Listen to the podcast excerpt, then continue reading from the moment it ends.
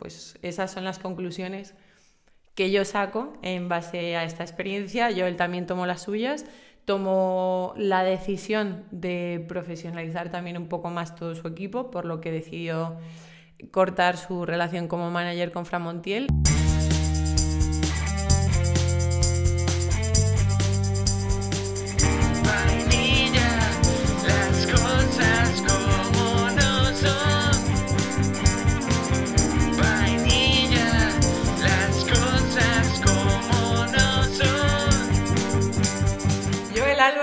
Recién llegado de la Embajada de Estados Unidos. Nada, ya está todo aprobado y ya solo falta que UFC anuncie tu pelea para el 15 de mayo. Así que, ¿qué tal? ¿Cómo ha sido esa entrevista en la Embajada?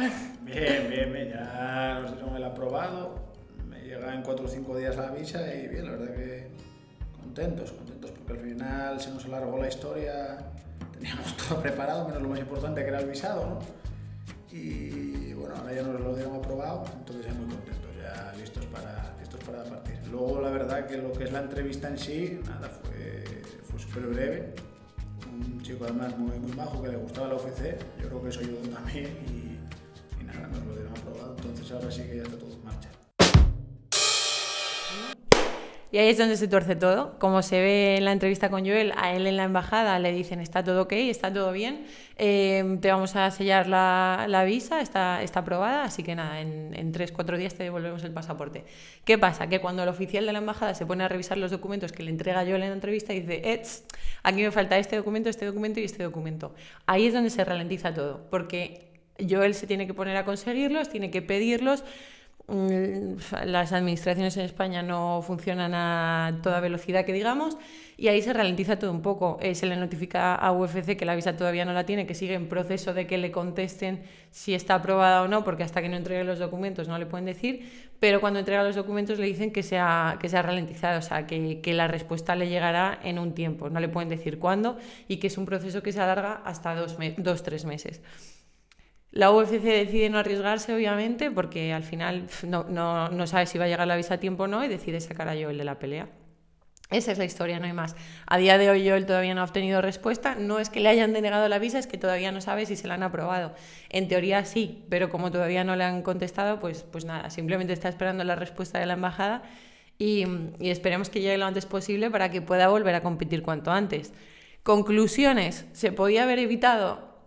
Se podía haber hecho por acelerar el proceso y conseguir la, entrevista en la embajada antes para que no pase esto, para que no pase que si falta documento luego se puede retrasar porque son cosas que pueden pasar y al final si tú tienes una entrevista el 27 de abril, lo normal es que si falla cualquier cosa, lo que sea, esa visa para pelear el 15 de mayo pues no llega a tiempo. Porque además no es una visa normal, no es el esta. Es una visa P1, que es una visa de trabajo que requiere pues, más inspección, más revisión, etc. O sea, es, es una cosa más seria que una visa de turista normal. Eso en cuanto a conclusiones, el haber apretado por acelerar un poco el proceso, sí, se podía haber hecho.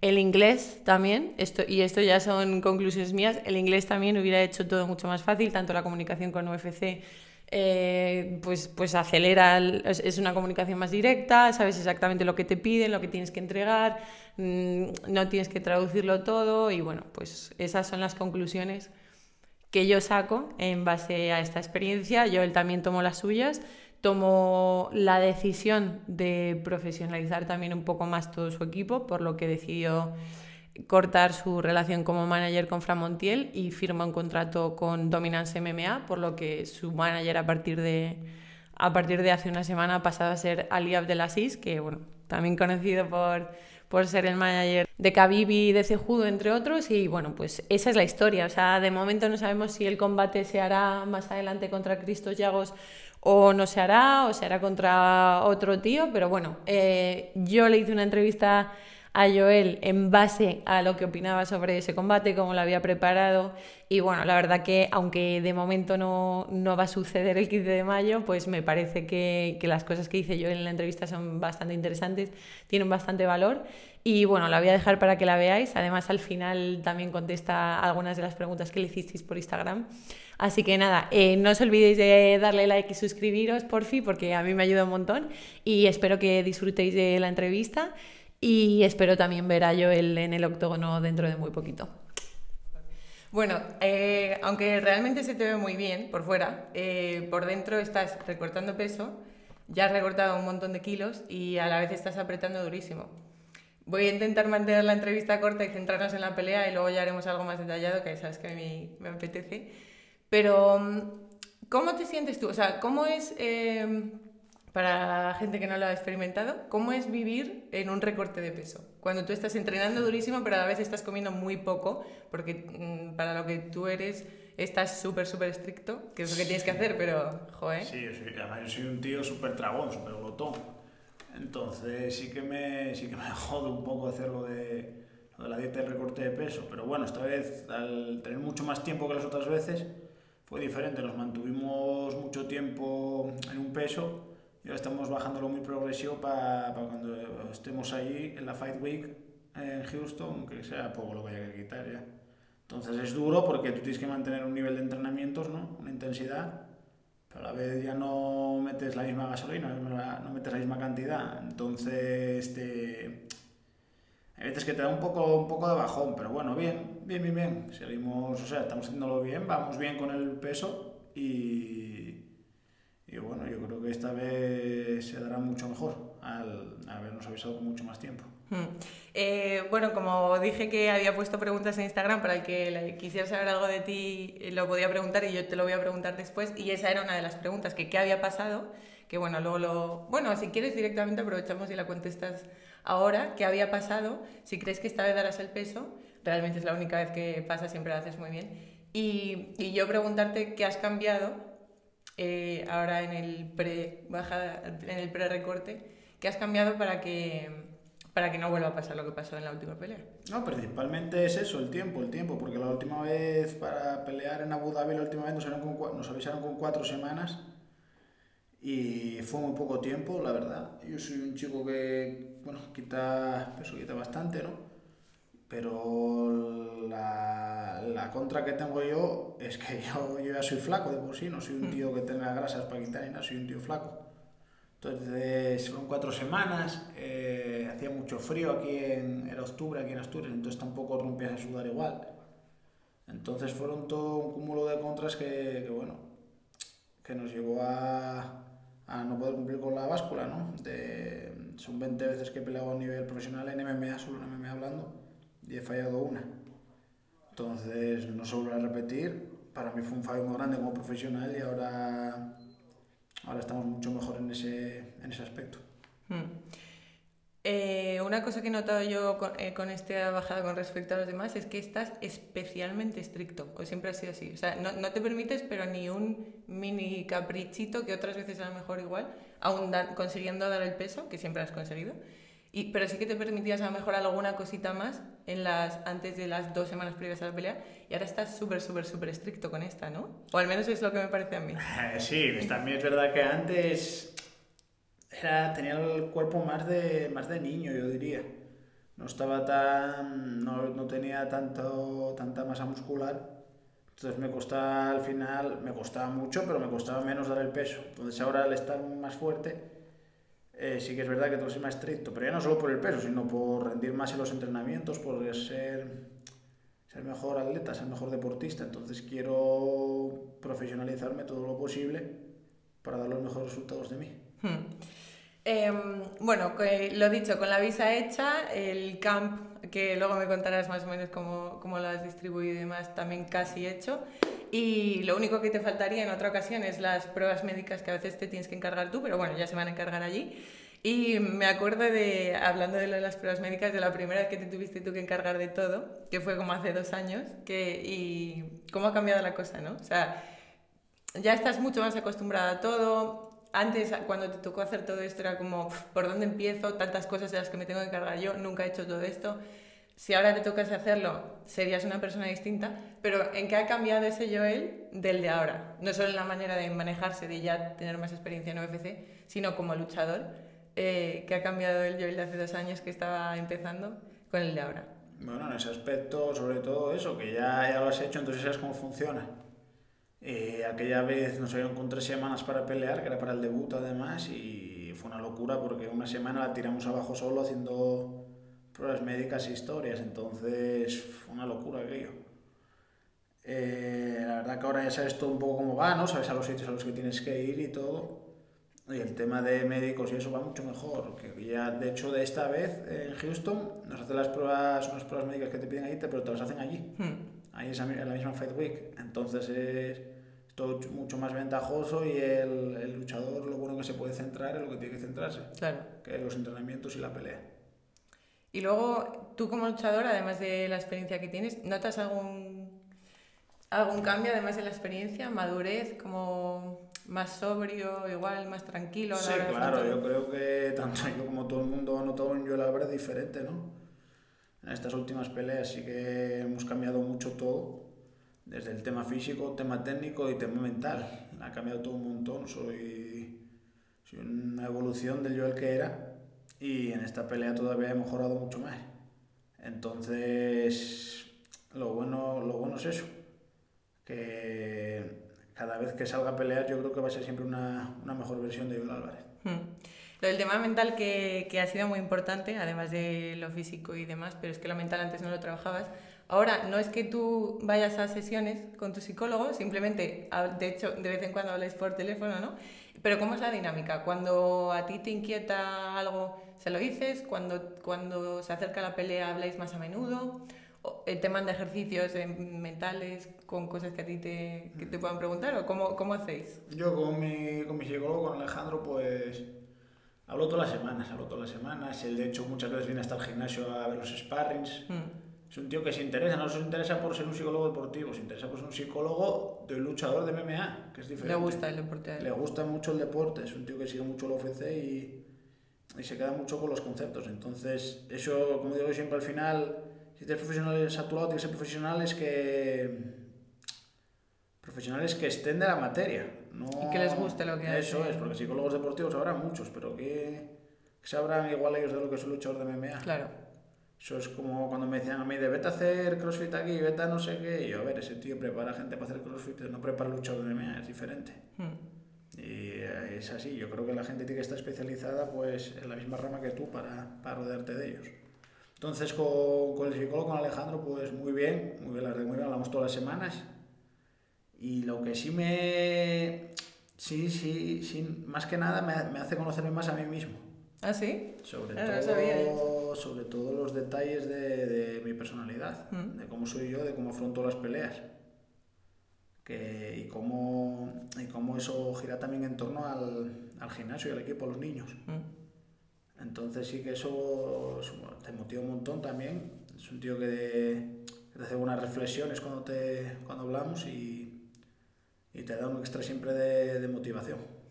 En lo de conocerte a ti mismo, ¿en qué sentido te has empezado tú a conocer mejor? ¿O qué cualidad eh, destacas que, que te hayas sorprendido de ti mismo, que hayas conocido recientemente en cuanto a cómo afrontas las peleas? No, sobre todo eso, la mentalidad de cuando afrontar las peleas, de cuando salimos ahí a pelear, que hay, hay, una, hay una transformación, ¿no? Hmm. Pasas de ser yo el Álvarez a ser el fenómeno, Mm. a, a convertirte en algo, a que que convertirte en algo necesario para la, para la empresa, para la UFC. No ser un mero luchador, que seas necesario para ellos. Entonces, ahí tienes que sufrir esa transformación y sí que es verdad que la, que, la sufro ahí.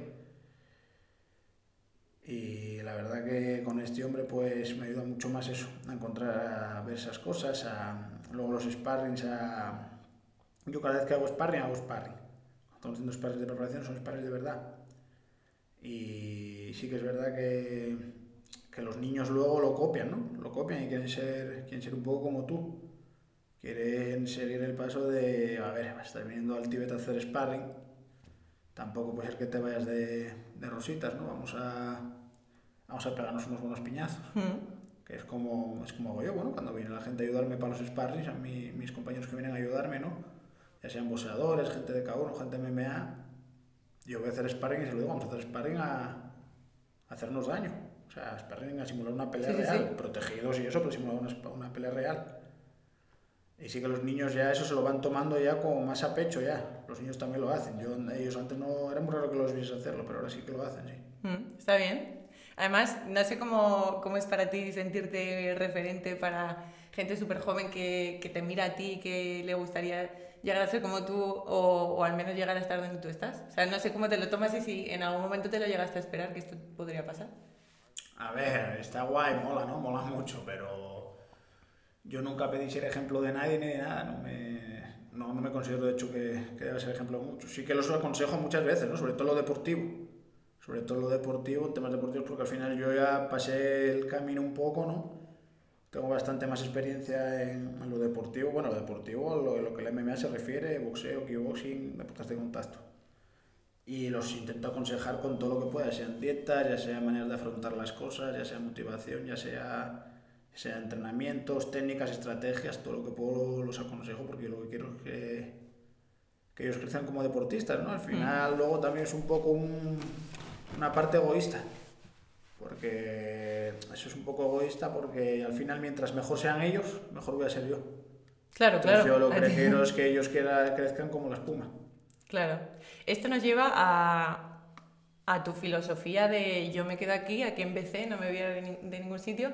Y además estás presente en la entrevista de Juan Espino cuando él decía, no lo contrario, pero, pero como encontrar el punto intermedio. El, quizá yo si hubiese tenido lo que tiene yo, el de un entrenador al que, del que yo me fío mucho, que quiero mucho y con el que llevo toda la vida, igual me hubiese quedado, pero no lo tengo. Por lo tanto, vengo aquí, entreno con los mejores que me dan lo mejor de cada disciplina.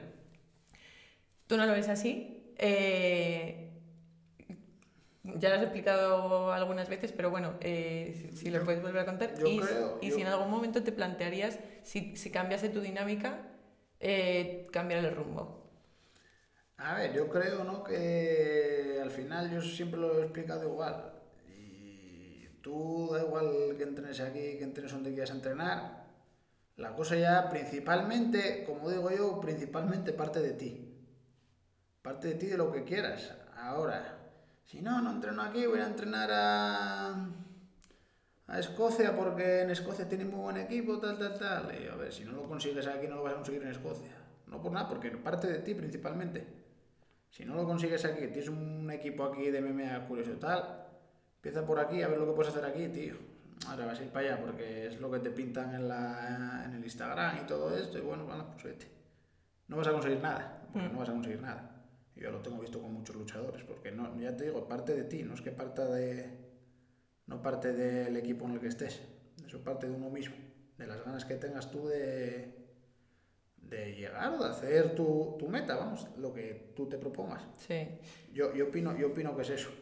Entonces, yo, a ver, está claro que si vas como está Juan, un American Top Team, vas a tener sparrings que son gente que son top 10 de UFC, ¿no? Entonces vas a tener sparring, bueno, y demás ligas y bueno, tendrás gente para aburrirte. Y tienes sparrings de calidad siempre. Ahora, también te digo que yo estoy en mi gimnasio y estoy encantado, ¿no? tengo mi equipo, tengo mi tranquilidad, mi descanso de ir a mi casa a descansar, ver a mi familia, ver a... Al final eso es calidad de vida, eso, quieres que no, te hace, yo creo que también te hace rendir más en, en tu día a día de entrenamientos, estar bien contigo mismo, mm. Estar con la gente que quieres, con la gente que te apoya, eso, eso te da un extra también. Sí. Y luego al final sí que cambian, cambian como digo los sparrings, porque ya lo he dicho mil veces, pero otra vez, 10 kilómetros cuesta lo mismo correrlos aquí que correrlos en China y 20 kilos pesa lo mismo aquí que, que en Brasil. Empiezo, ¿vale? 3, 2, 1. Ay, amor, es que me vergüenza contigo siempre. Pero bueno. Todo pasa muy mal. Espera, que voy a sacar mi chuleta. No mires, eh, la chuleta ni nada. A ver. 3, 2, 1. Qué horror, gordo, lo paso muy mal. Vale, amor, a lo mejor te presento y tú llegas y te sientas, ¿vale? Levántate un segundo. De verdad. Vale. vale. No, no, como quieras tú, me da igual lo que tú mandes, amor. No. es broma. También retomando aquello lo que dijo Juan y con referencia a los sparrings, cuando tú salías de otros gimnasios a hacer sparrings en un equipo de otro país, de mucho nivel y tal, lo de que si tú no tenías allí un contacto que te dijese, yo te cuido, tengo cuidado contigo y que no te coman aquí, pueden ir a hacerte daño porque a ti te pasó cuando tú fuiste a Inglaterra, en el primer entrenamiento tú te hiciste daño en la espalda. No sé si no, no tuvo nada que ver con eso, con que no tuviesen ningún tipo de piedad contigo nada más llegar, o con que fue fortuito y simplemente te hiciste daño, pero el caso es que no pudiste completar la semana de entrenamiento que tenías planeada allí. Y esto me vino a la mente, me acordé de esto cuando Juan lo dijo, eso de que en otros gimnasios no tenían cuidado con los demás porque, porque es así. O sea, Sí, sí, claro, claro. Yo, la primera vez que fui, de hecho, me lesioné, pero bueno, fue una, fue una tontería, en verdad. No fue porque, porque te fuesen a matar ni nada de eso. ¿eh? Fui allí, entrené y me hice daño en un aductor y yo mismo al patear yo, es como que el aductor se me, Ah. se me soltó algo y tuve que estar toda la semana sin entrenar porque fue un dolor, fue un dolor tal. Porque yo luego volví otra semana, Hmm. años después, y ahí entrené. Sí que es verdad que ibas a machacarte, pero bueno, te van a, te van a apretar, ¿no? Porque tú al final vas ahí, vas de... No es que vaya, yo no iba de nuevo porque iba una semana. Hmm. Entonces tampoco sé yo cómo, cómo funcionaría aquello. Pero sí que vas allí y tienes que ir a entrenar, ¿no? Y ya que estás una semana, pues dicen, oye, aprovecha y haces sparring, claro. ¿no? Entonces, a ver, en mi gimnasio no, no sería así tampoco, ¿no? Y en muchos otros que conozco aquí tampoco, pero sí que es verdad, cuando vas ahí a, a gimnasios nuevos, pues tú llegas y al final, pues te quieren probar, ¿no? Hmm. Entonces yo, yo creo que eso sí, pero yo creo que eso pasa en casi todos los gimnasios grandes que vas a ir por ahí. Vas a, tener, vas a tener que batirte el cobre. Hmm. Si quieres ser uno más ahí, vas a tener que batirte el cobre. Hmm. Hablando de tu camp y de cómo has organizado tú, eh, pues igual en casa, ¿no? Lo que hablabas de la calidad de vida, estar más tranquilo, estar con tu gente. Pero has ido trayendo a, chicos, ha habido uno especial que te ha gustado mucho por su dureza también en el sparring, ¿no? Que, ha aguantado todo. Y, bueno, eh, cuéntame un poco cómo fue aquella, aquellas sesiones de sparring con este chico y, y cómo has organizado tu camp y cómo lo has dividido. Bueno, pues nosotros siempre el can lo hacemos aquí, ¿no? Intentamos hacerlo aquí completo y sí que traemos gente de fuera siempre. Siempre traemos gente de fuera, intentamos confiar mucho en el producto nacional, ¿no? Es lo que tenemos aquí en España, que tenemos muy buenos luchadores. Entonces vamos mirando siempre gente que se asemeje igual a nuestros rivales, lo que es estatura, un poco si pues estilo de pelea, un poco todo, ¿no? Y vamos trayendo gente, tenemos sparrings de boxeo, tenemos sparring de K1, tenemos sparring de MMA, hacemos sparrings de grappling, tenemos de todo, la verdad. Entonces vamos trayéndolo y vamos, vamos apañándonos con lo, con lo, con lo que hay, ¿no? La verdad que tenemos sparrings de calidad, ¿no? Este ul- sábado, este último sábado hice sparring con el último sparring que me tocaba ya para, esta, para esta preparación, que fue con Jairo Díaz, ¿no? Que la verdad que siempre que viene Dalcayo, el tío, Dalcayo es un tío unos cojonazos como el cabello espartaco. Y muy bien, muy bien, muy bien. Luego vino, en esta preparación también vino Sergio Fernández, que es, es boxeador, boxeador profesional también, es campeón de España profesional. Y la verdad que muy bien también. Luego en la parte de ya del MMA ha venido un chico brasileño que se llama Kaike, de San Sebastián, que también es más duro que los clavos de Cristo. Y bueno, hemos hecho sparring de MMA bastante duro, entonces muy bien, muy bien, como siempre. Ha venido como siempre Enrique, ¿no? Detallar la, la estrategia, los detallitos, a echar una mano con su, con su con sus estrategias, su mentalidad. Entonces el camp, la verdad que bastante bien rodado. Luego, como siempre, con los, con los bueno, aparte de, mi, de mis patrones, que son los, son los principales, eh, como siempre los niños del gimnasio, que son los que más dan el callo. La verdad que esos, esos chicos tienen el cielo ganado porque entrenan más que nadie, sufren más que nadie y, y no dicen que no a nada. Hmm. Te aguantan ahí todo lo que les eches. Aguantan de todo. Hmm. Eh, bueno, pues vamos ya con la pelea. Vamos con Cristos Llagos, 18-8 de récord y mm, hasta lo que puedas contar de él, qué te llama la atención de él y, y qué vas a tener en cuenta a la hora de la pelea. Bueno, tener en cuenta, como con todos, ¿no? Intentar pegarle que no me pegue, a ser posible, pero bueno, nada, es un chico, lo que he visto en vídeos explosivo, lo que hemos estudiado, ¿no? Explota muy bien, que es un tío que te gana los asaltos, te va ganando asalto a asalto la pelea. Y le gusta eso, dominar, dominar sobre todo eso, controlar el resultado un poco. Entonces choca con un tío como yo que no, que es un poco todo más no, es, no soy un tío que vaya dominando asalto a asalto, tengo que perder el asalto, lo, lo pierdo, pero yo intento acabar. Hmm. Es, la- es una de las cosas que también me decía mi, mi psicólogo, que yo, yo no busco ir a... A puntuar. Yo no, no, yo no busco ir a, a no perder, ¿no? Mm. A controlar tal, yo busco ganar, Mm. yo busco acabar la pelea siempre. Y es así porque de 18 victorias que tengo, las 18 han sido antes del límite, Sí. las, las victorias. Entonces yo no soy un tío que me vaya... No me quiero dejar nada, ni, hostia, no me sale esto, voy a hacer esto para intentar ganar como sea. No, no, no, yo quiero ganar, yo quiero acabar esa, esa pelea. Mentalidad de campeón. Entonces, eso va a ser como siempre, saldremos, chocaremos, ¿no? Dos, dos atletas y, ganará pues el que mejor lo haga ese día, ¿no? El que mejor estrategia tenga, mejor preparación tenga. Bueno, luego como siempre en este deporte hay golpes de suerte, ¿no? Es lo, es lo que a mí, como digo, es lo que me enamora de este deporte. Una mala mano, un resbalón entraste en una, un fallo, entraste en una sumisión. Entonces hay, mucho, hay muchos detalles, pero sí que es verdad que allá os lo veo un gran rival, ¿no? Muy fuerte, muy, muy explosivo. Yo creo que, que se dará una buena pelea. Y en cuanto a ti como luchador, obviamente también sin dar pistas, pero, pero ¿cuáles destacarías que son tus cualidades y, tus puntos fuertes y a qué, a qué te agarras en cuanto a seguridad? De decir, tengo esto que esto es imbatible, de, en cuanto a puntos fuertes tuyos, ¿no? Lo, lo- lo que te da seguridad de tu, de tu forma de pelear. Yo creo que lo que más seguridad me da y que siempre me ha dado es la, la voluntad, la mentalidad. Soy.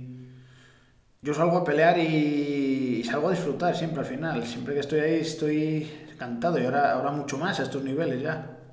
Ese me, o sea, es algo. algo no sé cómo, cómo describirlo, es algo mágico. Sales a pelear, estás haciendo lo que te gusta, encima te van a pagar te van a pagar- a dinero guay por, por hacer lo que te gusta, o sea, es una pasada. ¿Qué más, qué más puedo pedir a la vida? Entonces yo ya con eso salgo con una mentalidad diferente. Mm. Salgo a, a luchar allí y cuando nos están presentando como dos gallos de pelea, yo nunca, nunca suelo mirar, porque cada vez que miro, para, o sea, miro, suelo mirar una vez y siempre digo, nah, este tío, este tío es un enano. Es que no, no- no tiene nada que hacer contra mí, es un enano, ¿no? Entonces yo creo que ese es mi, es mi mayor fuerte. La gente te puede decir, nada, esto, no sé qué, no, no, yo creo que es la mentalidad. La mentalidad que yo voy a ir y, yo está, está muy feo que lo diga, ¿no? Porque al final es un deporte, pero yo, yo estoy dispuesto a morir. Ya sé que suena muy, muy fuerte, pero yo estaría... A mí, yo, a mí me daría morir, igual, o sea, me daría igual morir en la jaula. Estoy dispuesto a morir, la verdad.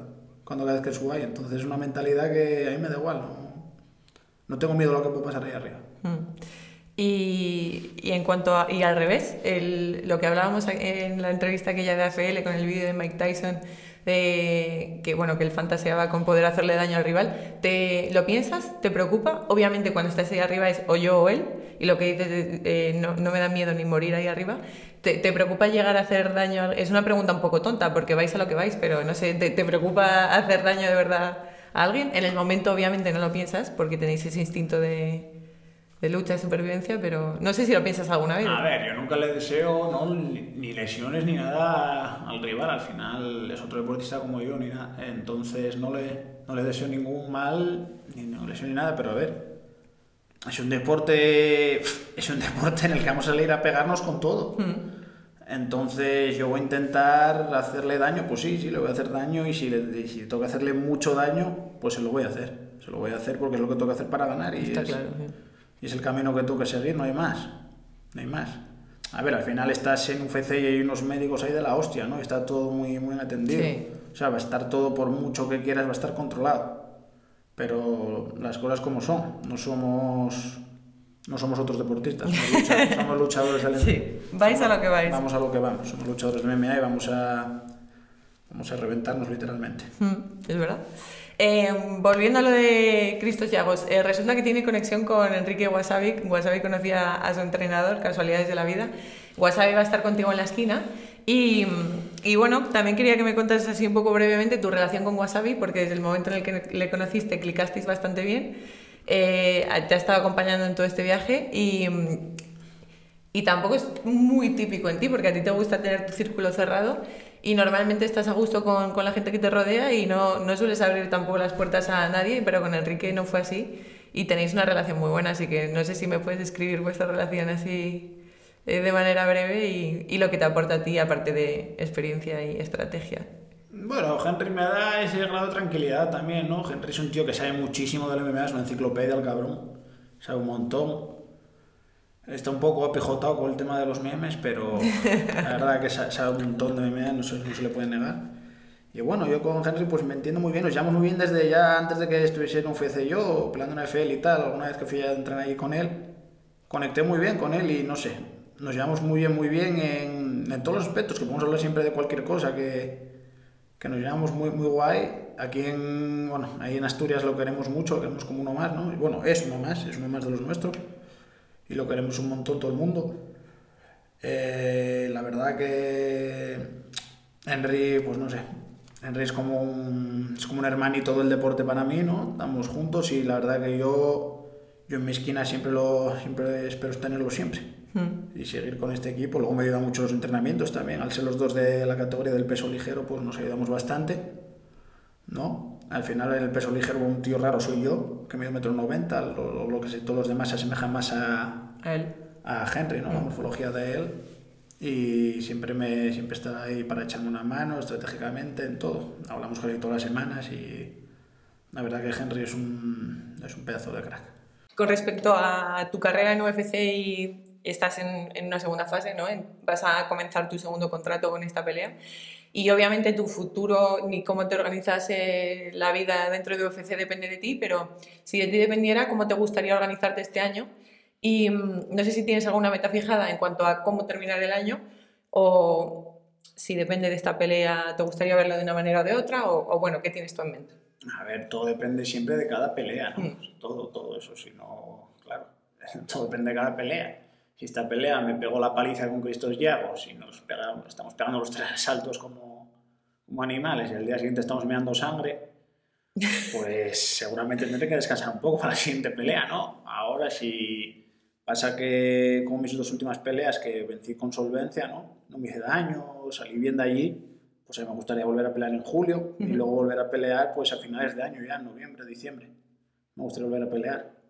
Entonces, eso depende, pero eso, como digo yo, va todo a cada pelea.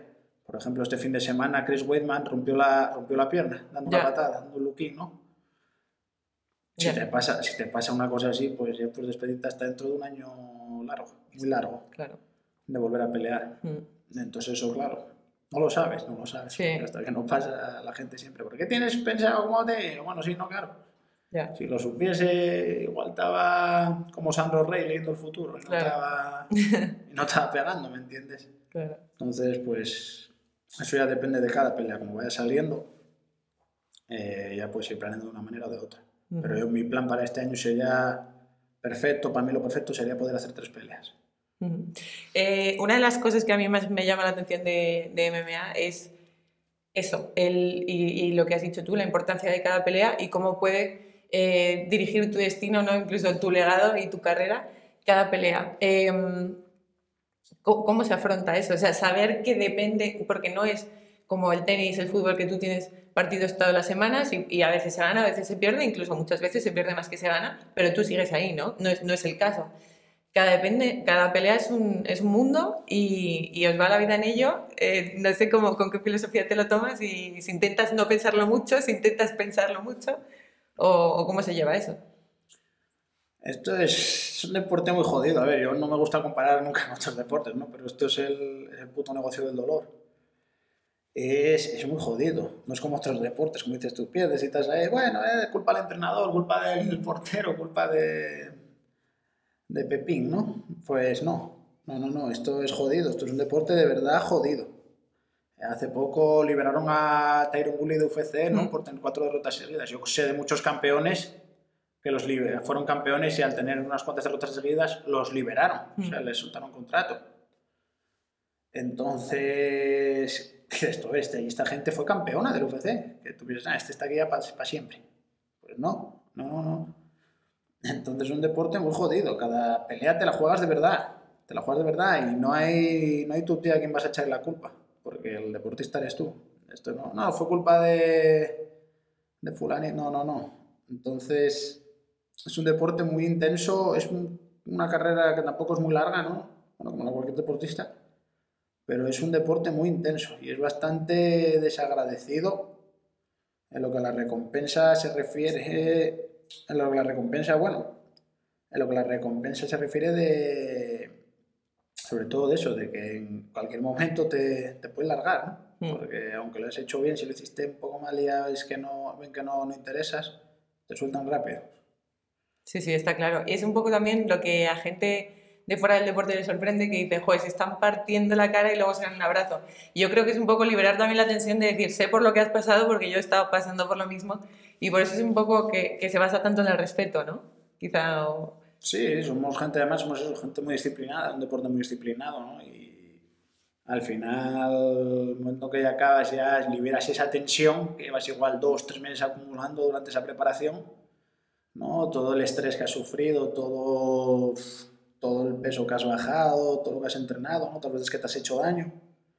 Y ya está, se acabó. Ya mm. pasó todo, ya, ya puedes irte a tu casa a descansar. Entonces, pues sí, sabes que ese tío con el que te has pegado que ha sufrido lo mismo. Entonces, pues claro que claro, claro, claro que das un abrazo. Lo, a mí es lo primero que me sale. Mm.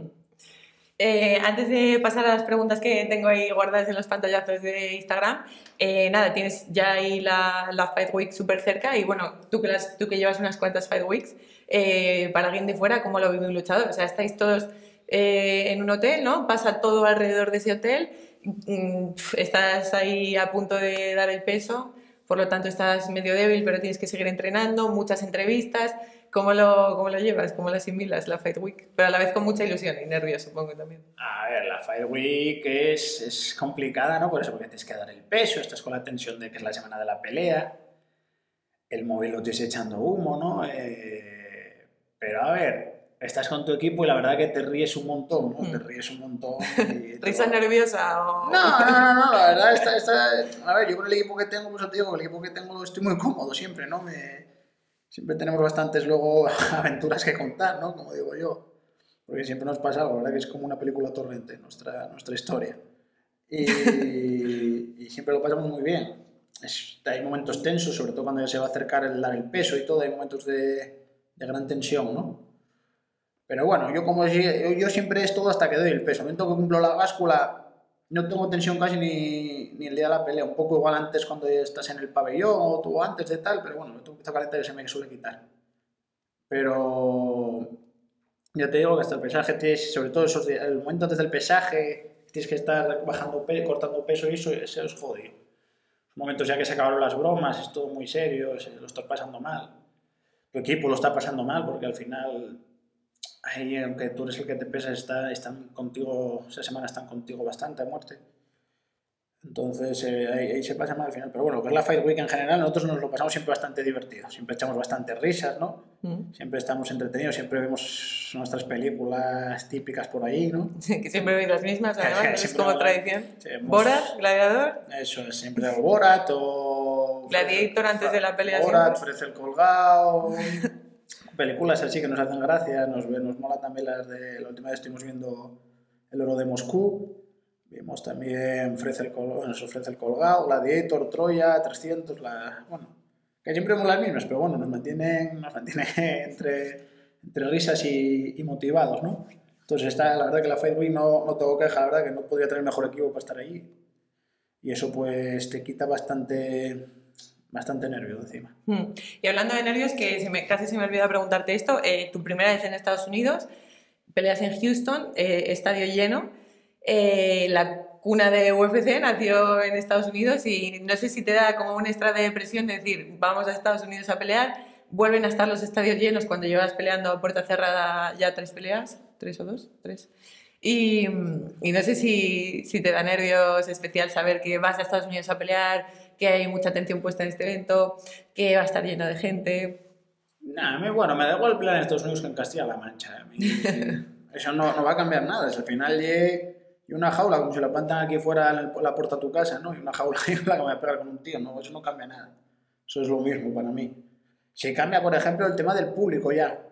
El tema del público, hemos pasado de no tener público, que la verdad que yo salía con eso, salía muy concentrado, salía a escuchar a la esquina, era como un sparring duro, ¿no? Salía muy concentrado, a otra vez al, al, público, ¿no? Al, calor del público, que la verdad que eso a mí me gusta, porque me gusta cuando te escuchar al público gritar y eso, pero sí que es verdad que lo haces, muchas veces te dejas un poco llevar más por la emoción, ¿no?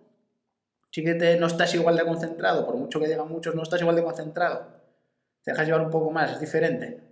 Pero bueno, bien, yo estoy encantado de pelear con público también. Estoy encantado de la de ir a Houston, ¿no? A cruzar el charco, nunca he estado en Estados Unidos y la verdad que yo creo que es, es una oportunidad brutal. El estadio está lleno, están todas las entradas vendidas y va a molar un huevo.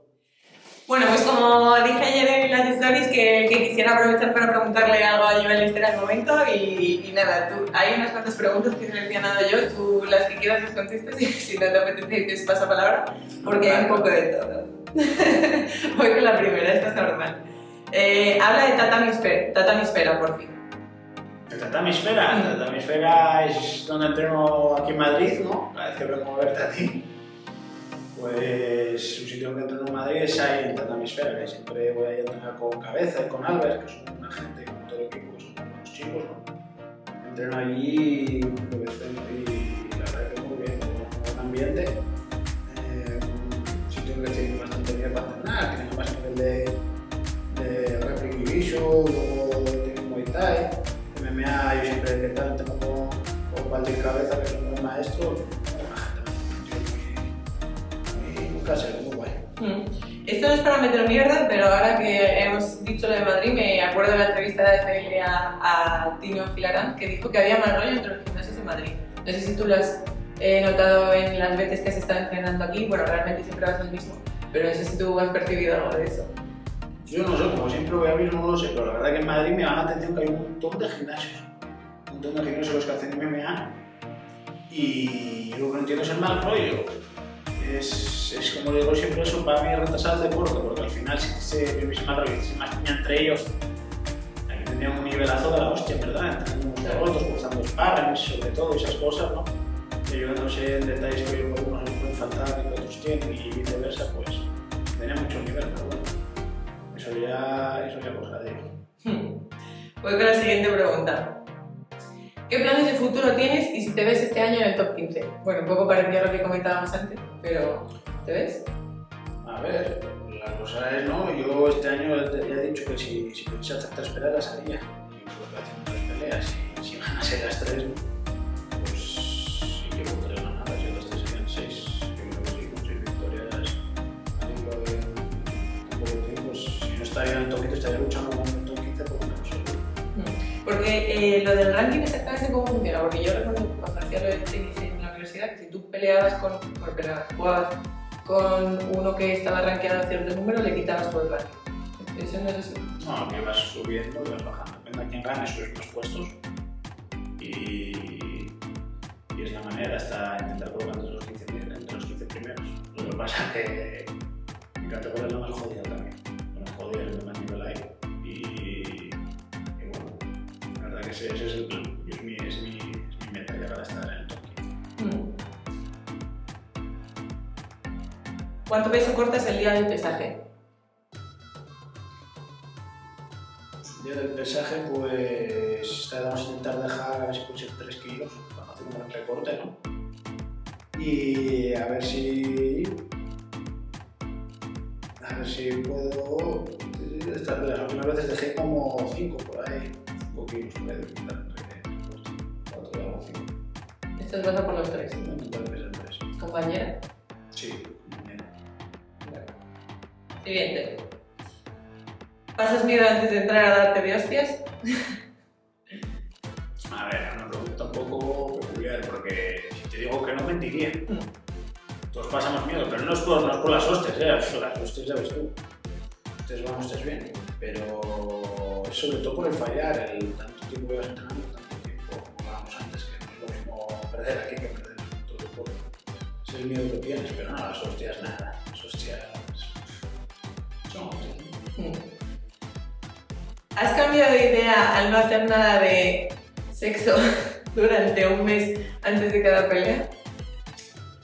Bueno, eh, no, no he cambiado la idea, ¿no? Eh, hay que mantenerse, que mantenerse firme ahí. Yo, por ejemplo, tradición que tengo. Y yo llevándolo hasta ahora así, la verdad que me ha ido bastante bien.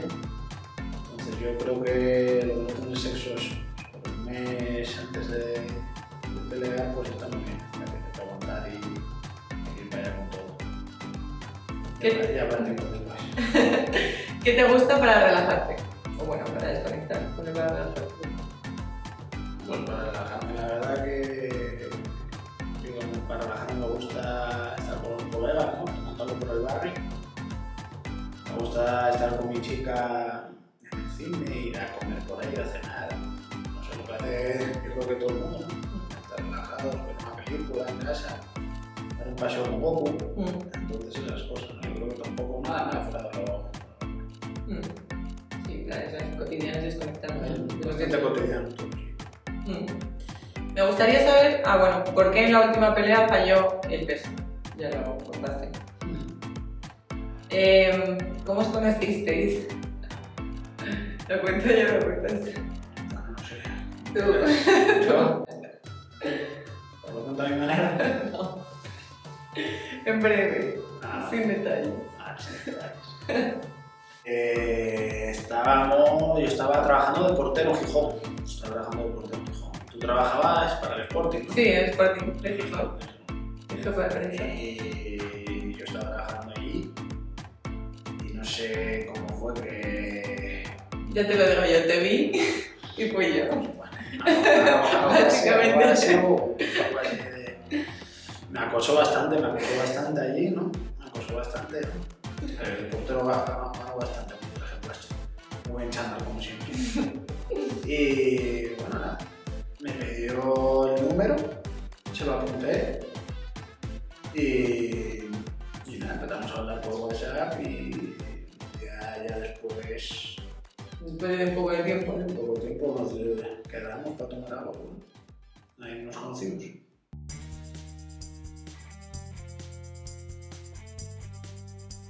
Tres, dos, uno.